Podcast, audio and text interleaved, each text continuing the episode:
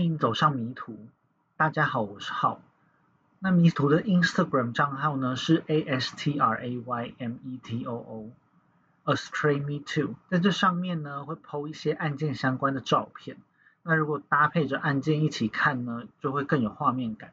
在录这集的这天呢，刚好是台湾大停电的一天，连在讲疫情大爆发的指挥中心呢，都断线断到完全没有画面。我录音的时候啊，就刚好是这个 CD 区 CD 区轮来轮去黑压压的时候，所以录音的时候就完全没有冷气，真的是热到想哭哦。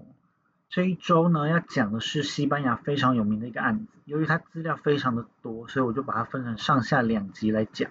那废话不多说，我就直接开始这周的故事。今天的案件呢，是发生在一九九二年的西班牙，发生的地点呢是在西班牙的大城。瓦伦西亚南边的一个小镇叫做阿卡瑟阿卡塞尔。那这个小镇呢是个人口只有大约一万人的地方。主角总共有三个女孩，那她们就都是这个阿卡瑟的居民。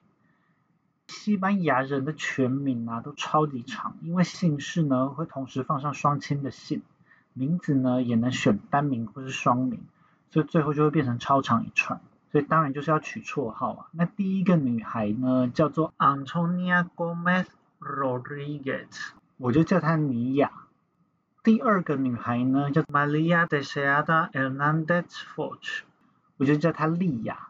第三个女孩叫做 Miriam Garcia Iborra，我就叫她西亚。那就先一一来介绍这三个女孩的背景吧。那尼亚呢，是出生在一九七七年的五月二十五日，家中有四个小孩，那尼亚是其中最小的一个。尼亚跟家人的感情很不错，在家人的眼中啊，尼亚就是一个个性比较谨慎、胆小的小孩。他若是不能准时回家的话，通常都会提前打电话回家告诉家人，以免家人担心。那他在一九九二年案发的时候十五岁，他已经从学校毕业，而且不打算继续升学。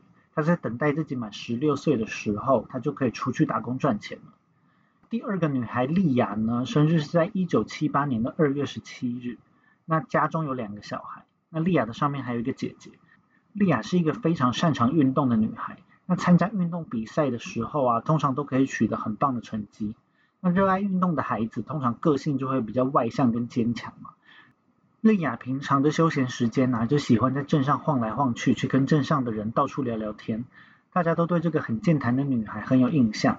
不过丽亚啊，也跟很多爱运动的孩子一样，在学校的学科表现就不是这么的好。在案发的时候呢，丽亚是十四岁，她正在重读八年级。那第三个女孩是西雅，西雅跟丽亚同年，是出生在一九七八年的七月二十八日，家中有三个小孩，西雅是老大，下面还有两个弟弟。西雅是学校有名的美女，尤其西雅的一双蓝眼睛在西班牙比较不常见。那除了长得漂亮以外呢，西雅的兴趣也非常优雅，平时就花了非常多的时间在练芭蕾舞上。个性上呢，西雅跟尼亚比较接近，个性是属于比较害羞内向，然后兴趣也比较静态。那除了跳芭蕾舞以外，休闲的时间呢，西雅就喜欢写写诗。在案发前不久啊，西亚到了隔壁的小镇，一个叫做卡塔罗哈的地方上学。那这个卡塔罗哈后面还会出现，我后面都会叫它卡塔罗哈。那因为呢对新环境的不熟悉，西亚呢在假日的时候呢就会跑回阿卡瑟来找朋友。那这个尼亚、利亚、西亚他们都是在阿卡瑟一起长大的朋友嘛。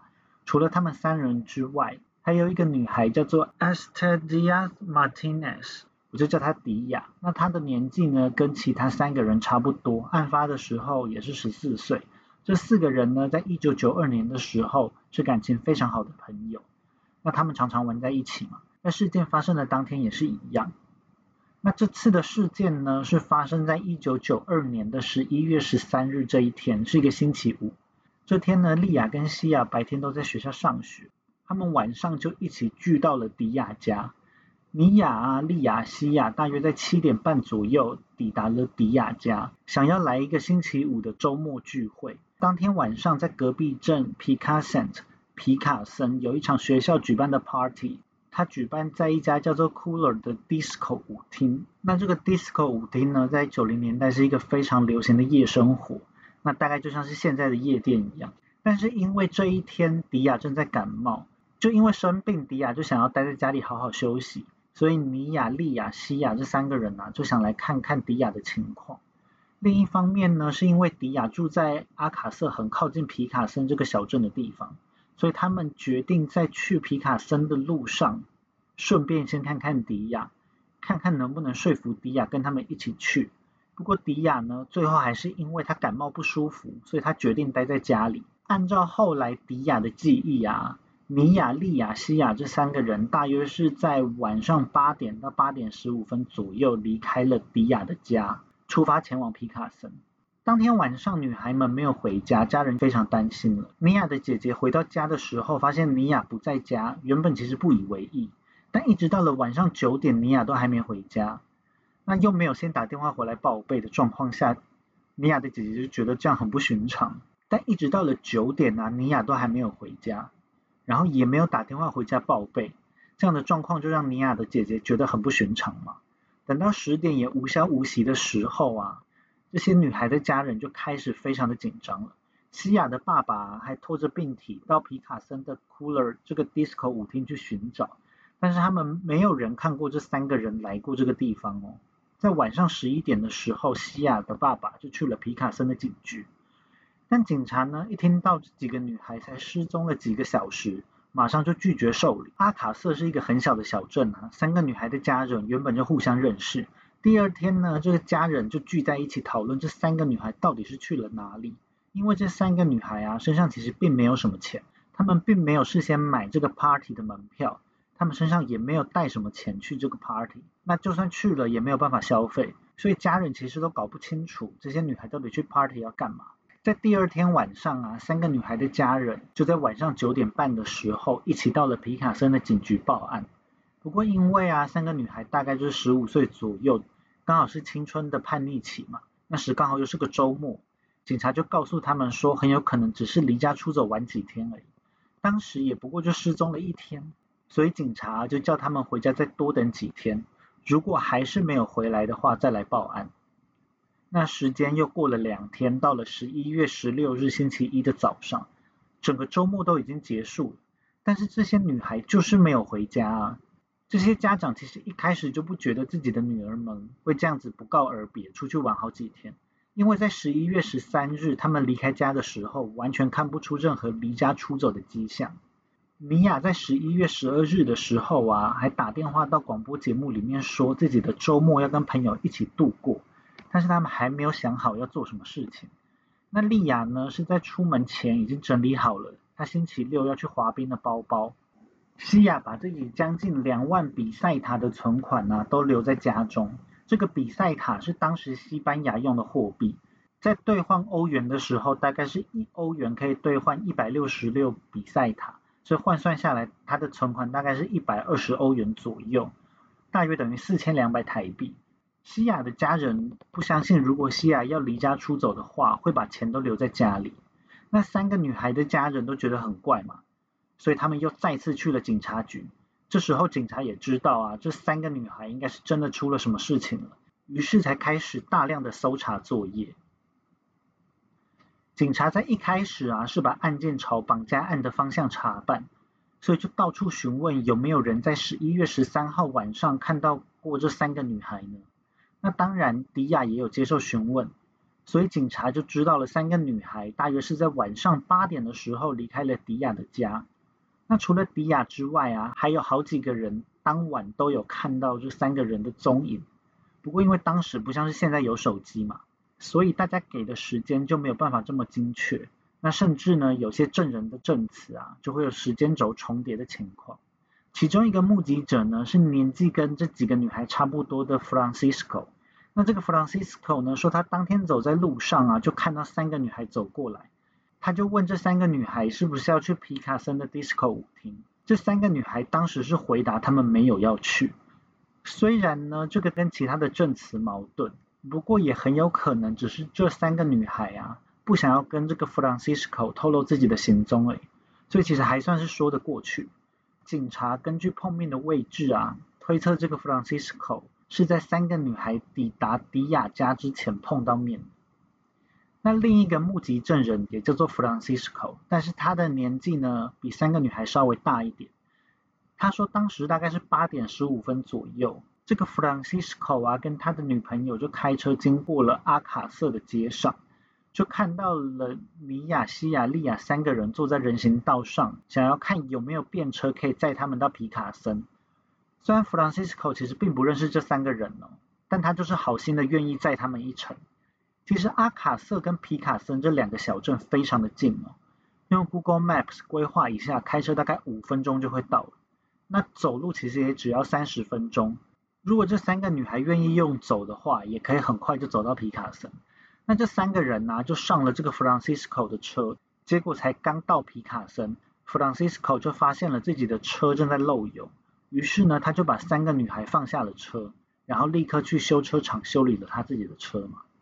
虽然呢，三个女孩已经到了皮卡森，但是距离这个 Disco 舞厅 Cooler 还是有点距离，所以呢，就有皮卡森的目击证人看到三个女孩在街头上面往这个 Disco 舞厅的方向前进。那皮卡森当地居民中有一个很重要的证人，叫做玛利亚，是一个六十三岁的老奶奶。那这个老奶奶呢，就回忆当天晚上啊，大约是在晚上八点的时候，她看到了这三个女孩经过了她家外面。虽然时间点上完全跟其他的证词冲突，但刚刚就说了嘛，大家给的时间并不是很精确。总之呢，这个老奶奶就说她看到了三个女孩啊，坐上了一台白色的小轿车。这个车上看起来好像原本就已经坐了四个男子。那在这三个女孩上车之后啊，小轿车又扬长而去了。这个老奶奶的家啊距离这个 cooler 已经非常的近了，但是啊，这三个女孩却从来都没有到达这个 disco 舞厅哦。这个老奶奶也是警方推测是最后一个看到米亚利亚西亚他们还活着的人。在搜索刚开始的时候啊，他们只出动了十二台车来寻找这三个女孩。但是在媒体报道之后，整个事件的热度就完全被炒了起来，搜查的规模就越来越大。后来啊，事件就交由西班牙的特勤单位 Unidad Central Operativa 这个组织来调查。那我就简称它叫 UCO。这个 UCO 啊，就像是西班牙的 FBI，它是专门调查西班牙的重大案件的一个组织。那在少女失踪的期间呢，西雅的爸爸还有迪亚，他们还上了一个西班牙很红的电视节目，叫做《Quién sabe dónde》。那这个《Quién sabe dónde》呢，翻成中文就叫做“谁知道在哪里”。这个节目呢，本身就是一个寻人的节目，三个女孩的故事啊，就透过了媒体啊、电视节目播送到了全西班牙。一时之间呐，米娅、利亚、西亚这三个人的长相跟名字就变成了西班牙家喻户晓的存在，大街小巷也都是这三个女孩的寻人启事。当时的西班牙原本是非常习惯这种搭便车的交通方式，但是在经过这三个女孩的失踪事件之后，一时之间就没有人再赶上陌生人的车了，因为事件的热度就越来越高嘛。警察就派出越来越多人搜索啊，惊动的层级也越来越高。从地方层级的警察、中央层级的警察、内政部长，甚至是当时的西班牙总统 Felipe González，都在圣诞夜的时候承诺会投入更多的人力，希望能够尽快找到这三个失踪的女孩。不过这时候啊，距离他们失踪已经过了将近一个半月。这时候少女的家人也非常的认真在寻找。尤其是西亚的爸爸打算开始环游欧洲，他希望欧洲各大电视台啊可以播报这三个女孩失踪的消息，把三个女孩的案件给传递出去，让更多人知道，让更多人可以帮忙寻找。在圣诞夜的时候啊，女孩们的家人又再次上了这一个 Can Sabe Donde 谁知道在哪里的这个节目，希望能够有更多人都知道他们的家人失踪了。不过很让人难过的是，最后家人还是没有等到好消息。在尼亚利亚西亚失踪的七十五天之后，三个少女们的尸体啊，在距离阿卡瑟还有皮卡森非常远的地方被找到。西亚的爸爸还在英国接受媒体采访。那接下来就讲一下这个尸体是怎么发现的。在一九九三年一月十七日早上十点，西班牙因为经度很西边，但是它同样使用欧陆时区的关系，所以西班牙的冬天是非常晚日出的。一月底大约要等到八点半才会日出，在十点的时候啊，天才算是刚刚大亮而已。两个住在山上小镇拉罗马纳拉罗马纳的养蜂人啊，他们想要来个早晨的散步，结果在一间废弃的房屋旁边看到了一只手表在地上闪闪发光。他们仔细一看呢，才发现这只手表好像并不是掉在地上哦，而是套在一个人的手腕上，只是这个人的手已经不见了，那断手处的骨头啊就直接插了出来。这两个养蜂人看到这样的状况，当然是吓得马上就报了警。要特别注意的是啊，如果在西班牙的地图上面直接搜寻拉罗马纳的话，就会找到另外一个同名小镇。但是实际上，这个案发地点的拉罗马纳在 Google Maps 上看起来是一个完全没有任何东西的荒郊野外。那这个废弃房屋啊，在 Google Maps 上有特别被标记出来，有被特别标记出来，叫做 Casedas de la Romana，也就是拉罗马纳的小屋。那这一集呢，会提到非常多的地名，所以呢，我也会把这些地点的相关位置做成一个地图的图片，放在这个 Instagram 的账号上面。虽然当时啊，三个少女的失踪案已经席卷了全西班牙，但是这两个养蜂人并没有马上把这两个案件联想在一起。第一是因为他们只看到了这个手跟手表，他们以为尸体是男生的。第二呢，就是因为这个发现尸体的拉罗马纳距离皮卡森大约有四十公里，已经不是很近了嘛。又因为沿路都蛮荒凉的，而且是很不容易抵达的山区，开车要超过一个小时才能抵达，所以接到报案的警官呢，也没有把他们联想在一起。西班牙警察就慢条斯理的，一直到了下午才抵达了现场。不过啊，这一次挖掘啊，简直是一场大灾难，也导致啊这个案件在后来的时候变得非常的混乱哦。因为这个警察在挖掘之前，并没有对现场进行任何的采证。更夸张的是，这个警察们啊，他们一张现场照片都没有拍，就已经开始开挖了。埋尸现场当场就被他们破坏掉了。他们几乎是一到现场就赶着把尸体给挖出来。由于这个洞啊并不难挖。所以警察很快就挖开了这个埋尸的洞穴，然后从里面拉出了三具少女的尸体。那这个三个少女呢，是被包在一张大毯子内，她们是一个叠一个的这样躺在这个埋尸的洞穴里面。不过三个女孩的尸体腐坏程度并不是非常的一致，其中两个女孩呢，头已经跟身体分离了，那她们的双手被反绑在后面。现场呢，他们并没有检测到大量的血迹反应。所以研判这里应该不是第一案发现场。那蛮有趣的一点是，原本负责拉罗马纳的 UCO 探员小组啊，他们在一月二十七日这一天，也就是发现尸体当天，被召回了总部。那预计呢，在隔天会有另外一个 UCO 的小组抵达。所以这一天呢，就形成了一个真空状态嘛。但当天的尸体挖掘工作啊，就是在这 UCO 不在场的情况下面去进行。所以后来啊，UCO 就把这一个案件中混乱的状况，还有发生各式各样的疏失啊，全部都推给当天挖掘现场的警方。再加上啊，挖掘现场马上就封锁了起来，两个养蜂人也被禁止向外界透露任何他们在现场看到的状况哦。所以消息啊，现在就是掌握在警方手上，但警方呢又没有做到一般的取证流程。就导致警察在后续的调查行动中有很多环节就受到各界的质疑。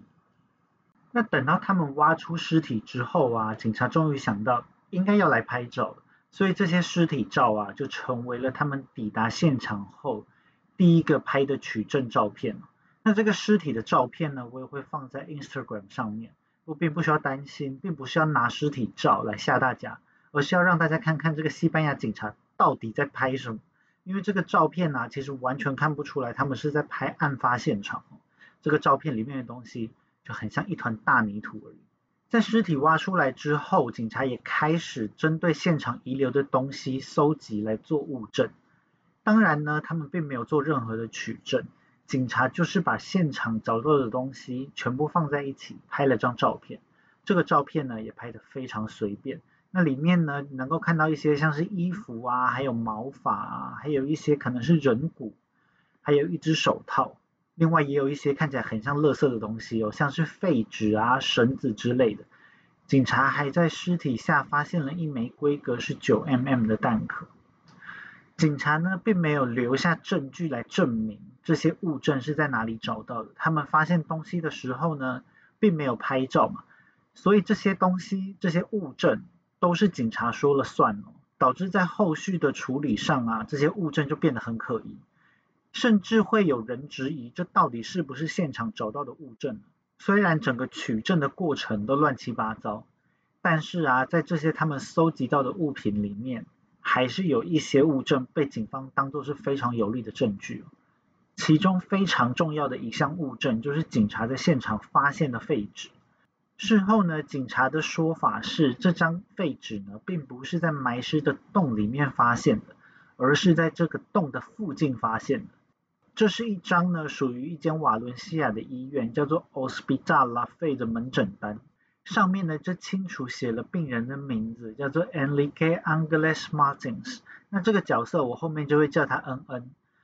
这个恩恩呢，曾经在案发前一年到了这一个医院里面治疗性病。那这上面呢就有很多恩恩的个人资料。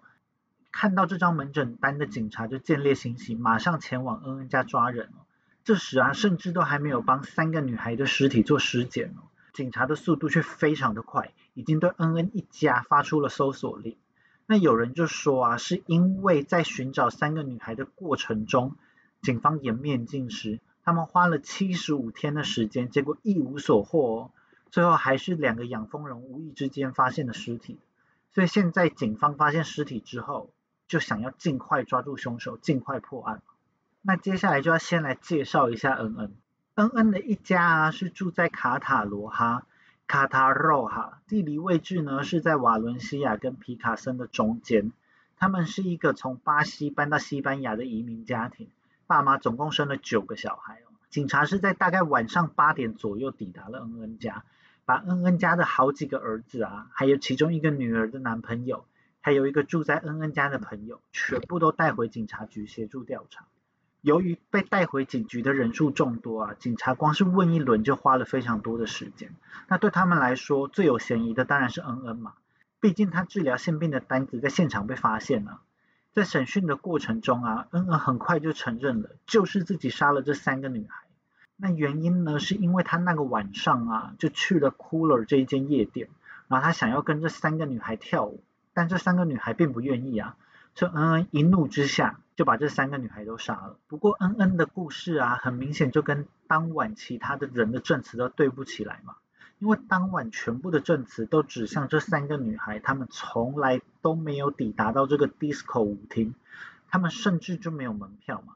恩恩讲的故事因为跟案件对不起来，后来警察询问其他亲友，才发现恩恩有智能方面的障碍。智力啊，就是介于那个智能障碍标准的边缘，刚好超过一点。除了智能的问题以外呢，恩恩的家人也说恩恩有思觉失调的问题。所以后来啊，恩恩说的证词其实是不能采信。警察在询问了恩恩家人一圈之后，并没有得到什么有用的线索。最后轮到的啊，就是这一个住在恩恩家的朋友，他叫做 Miguel Ricat Tarrega。那因为他的名字叫做 Miguel 嘛，我就叫他米果。米果是恩恩其中一个哥哥，叫做 Antonio Angeles Martins 的朋友。那这个 Antonio 呢，我后面会叫他案头。那这个米果跟案头啊，就是这一集最重要的主角。接下来的故事都会围绕在这两个人身上。案头呢是恩恩这个大家庭中的第四个小孩。在警察到恩恩家的时候，案头并不在家里。案头的亲朋好友啊，也都说已经非常久没有看到案头。更吊诡的是，虽然后来案头普遍被认为是这起案件的主谋哦，但是因为警察从头到尾都没有抓到过案头，甚至没有办法确认是不是有人看过案头，各方证词啊也出现了非常多矛盾跟说不通的地方，让这个西班牙的案件呢，最后即使是已经结案了，却还是像悬案一样扑朔迷离。案头啊，是在一九六六年七月二十五日出生在巴西的圣保罗，然后全家人在一九六八年移民到了西班牙，所以案头是一个有双重国籍的人，他同时拥有巴西跟西班牙的国籍。案头的爸爸有着酗酒的问题，一喝酒就家暴，案头一家人从小就被爸爸打。幸好案头的爸爸在一九九零年左右，因为酒喝太多就肝硬化死掉。不过呢，在案头爸爸死了之后，案头一家人的日子也没有好过。哦。至于原因是什么，等一下就会讲到。案头的妈妈呢，则是电视剧里面那种苦情女的角色。她对丈夫已经没有爱了，然后还被家暴。她是为了家庭啊，为了小孩，所以才选择继续留下来。但让他没想到的是啊，案头在青春期之后就开始学坏，而且他开始学爸爸打自己的妈妈跟家人。妈妈甚至还因此去申请过保护令哦，不让案头来靠近自己。那除了妈妈以外，其实全家人也都有受到案头的家暴。从案头家人的证词之中，可以感觉得出来，案头就像是一个疯子一样，他会用刀跟枪去威胁他的家人，他还会叫家中的小孩去帮忙卖毒品。其中一个最疯的啊，就是案头的一个妹妹说，她有一次看到案头在用平底锅炒自己的屎，那她看到这个画面之后啊，她连晚上都不敢睡觉。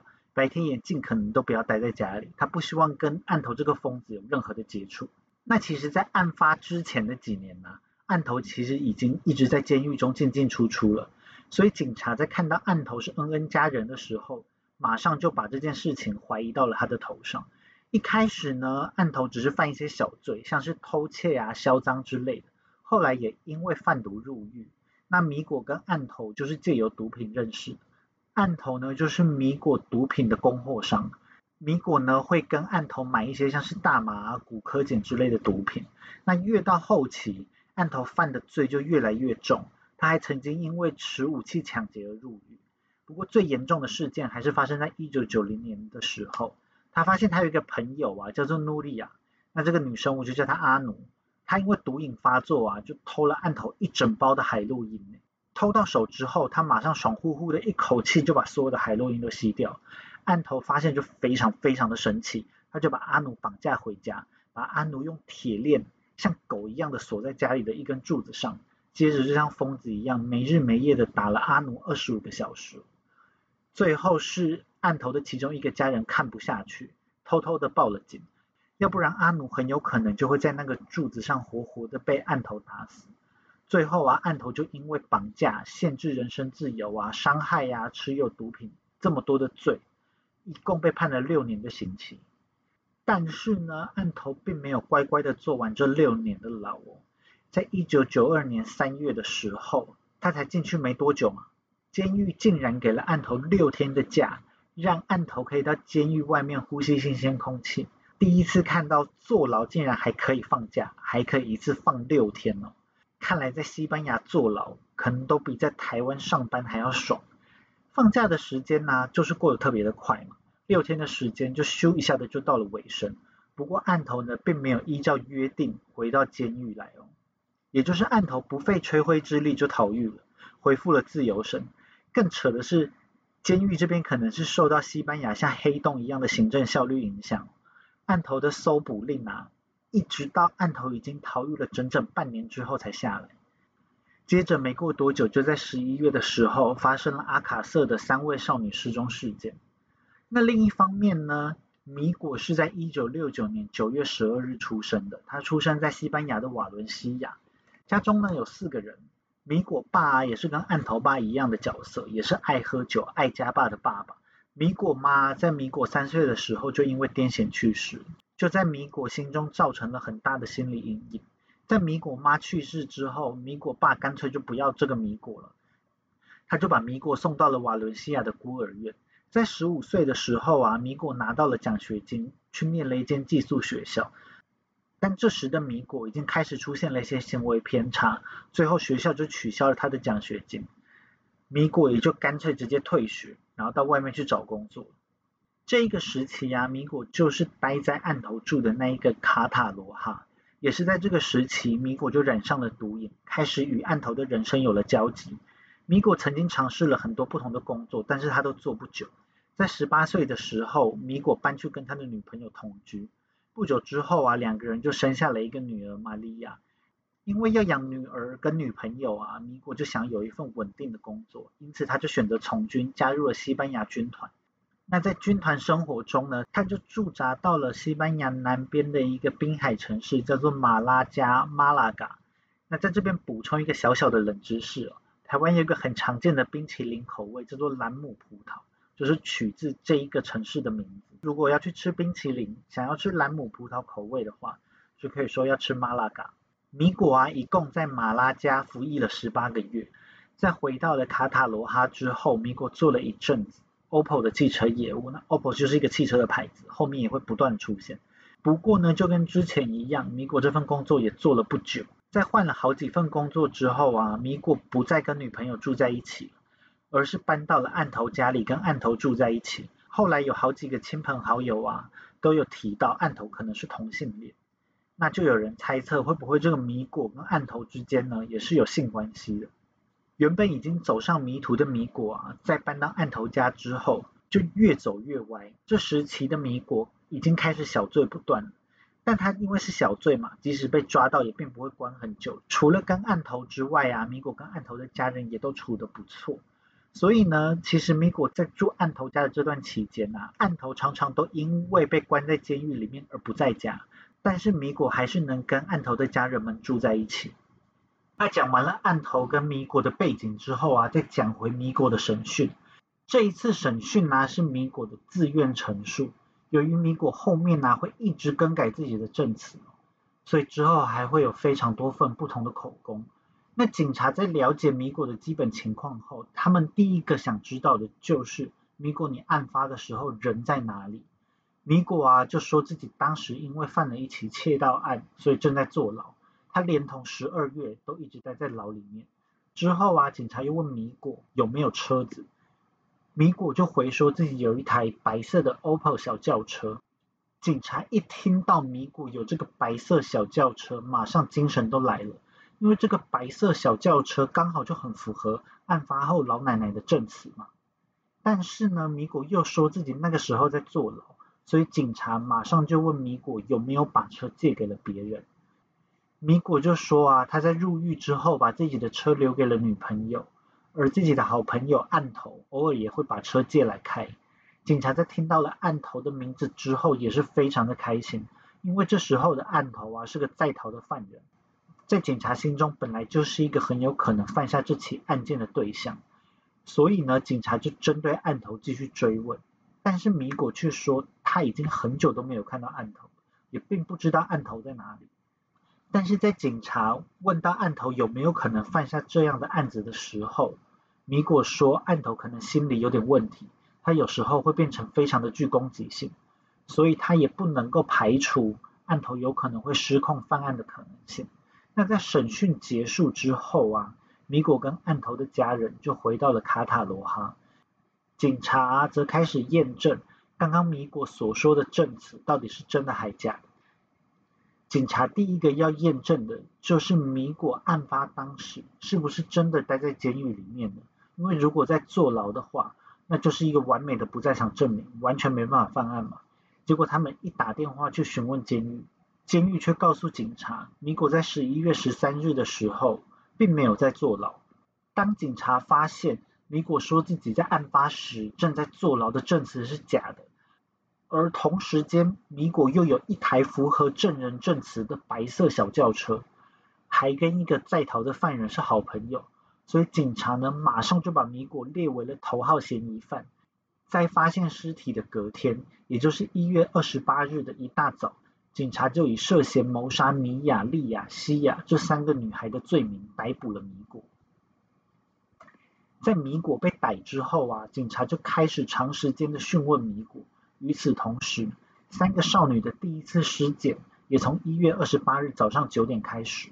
那他们第一个尸检的呢是米娅的尸体，米娅的尸体呢也是这三个人的尸体中叠的最上面的一个。两个养蜂人所看到的那一只手啊，就是米娅的手跟手表。米娅的双手其实是被反绑的，她是身首异处的其中一人。不过呢，因为他们腐坏的情况比较严重。所以并不能确定啊，米娅的头是因为腐坏而分离呢，还是因为被动物啮食而分离，还是呢他们是被犯人给斩首的？不过能够确定啊，米娅的死因并不是因为她的头断掉了，而是因为他头上被犯人开了一枪。第二个解剖的是莉亚，那莉亚的情况呢，大致上跟米娅是相同的，她同样是双手被反绑，然后身首异处，同样是死于头上的枪伤。但不同的地方呢，是莉亚身上有几块骨头遗失了，身上还多了几处刀伤哦。更吓人的是啊，莉亚其中一边的乳头啊，被犯人硬生生的给扯下来了。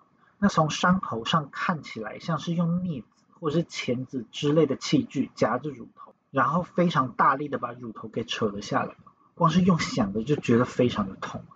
那最后一具啊，是西亚的尸体。西亚的状况就跟另外两个人不太一样，虽然呢，他头还连在脖子上，但是西亚的右手却完全不见，而且这一只手从来都没有被找到。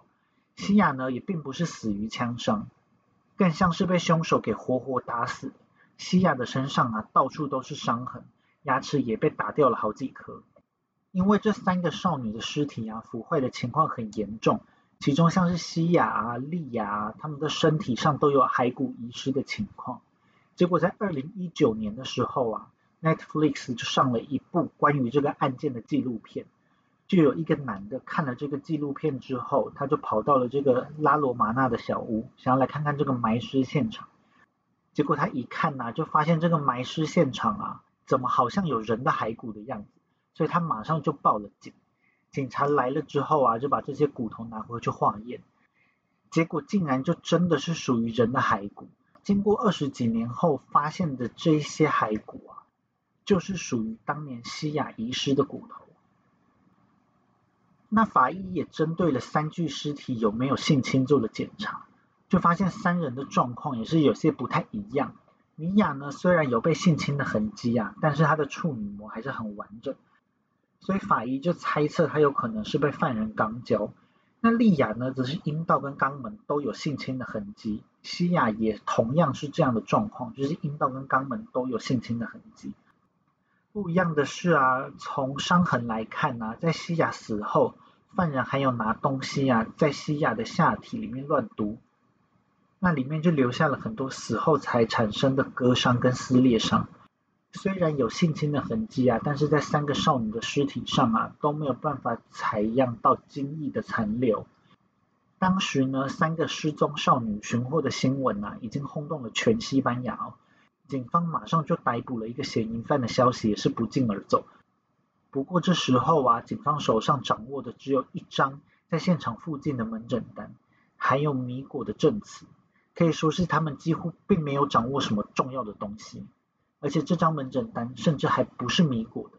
我自己觉得更雷的地方是这张门诊单啊，甚至不是当年的门诊单。谁会把自己一年之前去看性病的门诊单带在身上？即使如此，由于社会给了警方很大的压力，很有嫌疑的案头又不知道跑去哪里，所以呢，警方只能把全部的注意力都放在米果身上，没日没夜的审讯米果。但是呢，米果审讯的过程啊，并没有按照审讯该有的流程哦，完全都是黑箱作业。审讯的过程既没有录音，也没有录影，审讯的过程也不让外人知道，只知道呢，这是警方在中间完全没有休息，也不给米果食物跟水，一路从早上五点多一路审讯到晚上十一点多，然后就生出了米果的第一份口供。那米果的第一份口供所描述的故事是像这样的：米果跟案头啊，在十一月十三日晚上开了一台蓝色的小轿车。他们在路边呢看到三个少女想要搭便车，他们知道了少女们想要去这个 Cooler 的 Disco 舞厅，就让他们三个人上了车。但是呢，他们并没有把三个少女载去哭了而是邀请这三个女孩啊跟他们一起去喝一杯。接下来啊，他们就一路开到了拉罗马纳的小屋，他们就停在了这个小屋附近的荒郊野外。接着啊，米果就跟莉亚做起了爱，弹头呢，则是跟另外两个女孩到了一个比较远、比较暗的地方，然后也是同样在做爱。大概过了二十分钟之后啊，米果突然就听到了三声枪响，少女们就都死了。他们就到附近的民宅偷了一个大毯子，回到女孩的尸体旁边啊，开始挖洞。然后把尸体包到毯子里面，最后丢到洞里面，然后这个故事就结束。当然这一份口供中啊，不合理的地方实在是太多了，但还是要指出来才能跟后面的口供做对比。首先呢是蓝色的轿车啊，明显的跟目击证人看到的白色小轿车不一样。第二点呢，就是在这个米果的叙述之中啊，三个女孩上车之后是非常的自愿，非常配合哦，在车上坐了非常长的一段时间，抵达了拉罗马纳的小屋。第三点呢，就是女孩下车之后，他们跟米果啊，还有案头啊，都是非常快乐的在做爱，并不是他们要强暴这些女孩。第四点就是很多亲朋好友都有说案头是同性恋嘛，但这边呢，他又找了两个女孩来跟自己快乐的做爱，那到底是怎么回事呢？第五点我自己是觉得是最扯的，因为在米果的供述之中，就好像在看电影一样，突然传来三声枪响，三个女孩就都死了。米果却对正在跟自己做爱的莉亚是怎么死的完全没有印象。那还有一点呢，就是在杀了女孩之后啊，这两个人身上也没有带铲子，也没有带任何工具，他们是要怎么在冬天的荒郊野外徒手挖洞把尸体埋进去？虽然口供里面有很多奇怪的地方，不过警察也并不担心，反正米果的供词里面已经明显表示人就是案头杀的，虽然现在还并不知道案头在哪里。但已经足够让警方看起来他们侦查的方向是没有问题的嘛？所以警方接下来所做的努力，就是尽量让米果的证词变得更合理。所以接下来几天，米果就给出了好几份不同的新口供，来一步一步的把先前口供中的不合理变成合理。不过之后啊，米果又会出来再推翻他前面所有的口供，说自己在捕之后啊，就一直被警察刑求。警察甚至还威胁米果要去强暴并杀掉他的女儿。他所给的口供啊，除了他的签名之外，全部都是被警察屈打成招的。另外值得一提的啊，这一个口供中提到的蓝色小轿车啊，它的型号是 Citroen 的。在下一次口供里面呢，它就会变成米果之前提到的那一台白色的 Opel 车，那型号是 Opel Corsa。那这两台车啊，其实都是真的存在的，并不是米果随口瞎掰的。第一个当然是他自己有的这个白色 Opel 车嘛，那另外一台这个蓝色的 Citroen 呢，其实是案头的车哦。在案发后啊，这两台车啊都有被警方扣留，警方也都有在车上采证。要特别说这两台车子型号的部分，是因为这两款车都算是很廉价的车款，车子的性能算是蛮糟的，所以呢，在实施这个案件的过程上，其实是有一定的难度。那更细节的部分之后还会再讲到。那又过了一天呢，来到了一月二十九日，就有另外一位法医进行了第二次的尸检。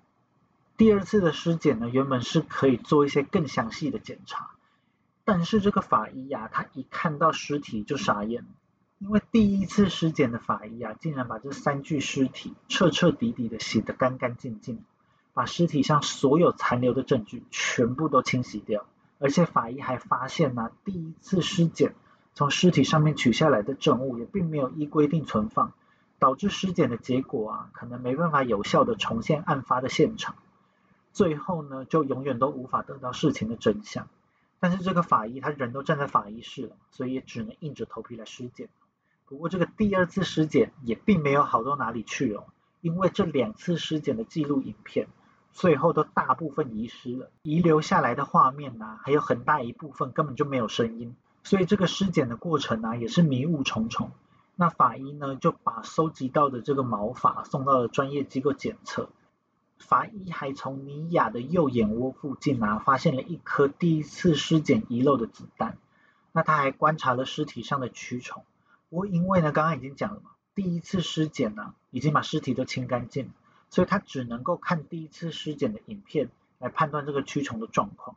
根据影片呢，法医就判断蛆虫的大小跟尸体的腐烂状况并不相符，认为尸体呀可能曾经被埋在两个不同的地方过。那关于尸检的部分到这边就算告一段落。那因为他有把这个毛发送去检测嘛，关于这个毛发检测的结果啊会在下一集提到。那一样在一月二十九日啊。米果给出了第二份口供，在这第二份口供中啊，米果的说法就跟第一次口供有了一个一百八十度的大转变，他的口供啊就开始变得很符合警察手上目前掌握的证据哦，不合理的地方也越来越少。因为米果的口供这种不自然的转变啊，所以也有人觉得米果是被屈打成招的这种说法也是很有可信度的。那在这第二份口供的版本中啊，米果就明确指出他和案头开着他的那一台白色的 OPPO Corsa 小轿车，在八点左右的时候啊，让女孩上了他们的车。接着呢，他们在经过那个 Cooler，也就是 Disco 舞厅的时候，并没有停下来。那女孩们呢，就马上感觉到了不对劲，大家就开始尖叫啊。于是案头啊，就用枪托直接敲爆其中一个女孩的脸。那个女孩啊，满脸都是血，连牙齿都被打掉了好几颗哦。接着啊，他们就把车开到了一个叫做雍北的地方。那这边有一个废弃的工厂，他们就在这个废弃的工厂里面啊，强暴，然后并折磨他们。最后就在这工厂里面杀了这三个女孩，接着啊，他们同样去偷了大毯子，他们就把车开到了这个拉罗马纳的废弃小屋，最后就拿出了锄头跟铲子挖了一个大坑，把女孩们给埋了进去。第二次的口供啊，几乎是完全推翻了先前的证词，尤其是在三个女孩的态度啊，从自愿变成他们被绑架、被强暴，而且根据之前取得的证人口供。所以蓝色的汽车也在这一次中变成了白色的汽车。这时候呢，警察也已经取得了第一次的尸检报告。所以口供里面又出现了用枪托打掉牙齿的细节。最后呢，米果跟案头啊也拿出了事先就准备好的锄头跟铲子，也就是说他们是预谋要去杀人的。虽然这份口供还有非常多不合理的地方，但是并没有关系，因为接下来呢，口供很快的又会再进化。到了一九九三年三月二日的时候啊，米果就会给出第三份口供。那这第三次口供啊，还有这个案件后续的内容，我们就下一集再继续讲。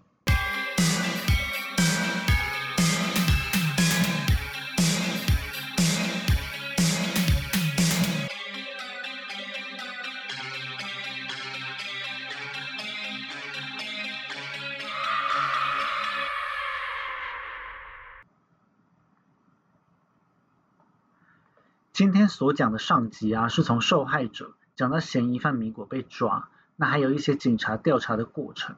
那我下集呢，会从米果的证词，还有案头的下落开始继续讲。那时间上呢，应该下集会再比上集更长。那下周大家就不要错过了。那今天最后呢，跟大家分享一个跟案件完全没有关系的小故事，也跟西班牙没什么关系，但是呢。是一个我最近去运动然后受伤的故事，然后这个事件呢就影响了我的心情好几天。我平常啊就是偶尔会去健身房深蹲一下，大概一周一次，因为深蹲实在是一个非常非常累的运动，所以我加的重量啊都很轻，就没有到我的体重的一半就对。大部分呢就是一早去运动，所以还有点睡眼惺忪的时候，我就蹲了两组。到第二组快结束的时候，我就已经觉得啊我的下背到屁股这个地方。感觉好像有点紧紧的，所以就坐着休息了一段时间，一直到这个紧紧的感觉完全不见了，我才继续要来做这个第三组。结果啊，我要做第三组的时候，我的肩膀才刚碰到这个杠子，正准备要用力把杠给撑起来的时候，我的下背到屁股这个区域啊，就传来一阵剧痛，我当下就痛到完全没有办法施力，而且根本就没有办法改变我腰的角度。我就是要保持着原本的角度，然后把自己挪到那个墙边，然后扶着墙站了一阵子，直到稍微没这么痛，我才就尽可能的保持我原本的姿势，然后坐了下来，休息了一段时间。坐了一下子之后呢，就觉得好像好多了，虽然还是一弯腰就会非常的痛，但是已经不会像刚刚那样痛到都不能动。不过当下我已经没有什么心情运动了嘛，所以就收一收东西离开了。结果啊，后来就这一天，就怎么做都感觉有点如坐针毡的感觉。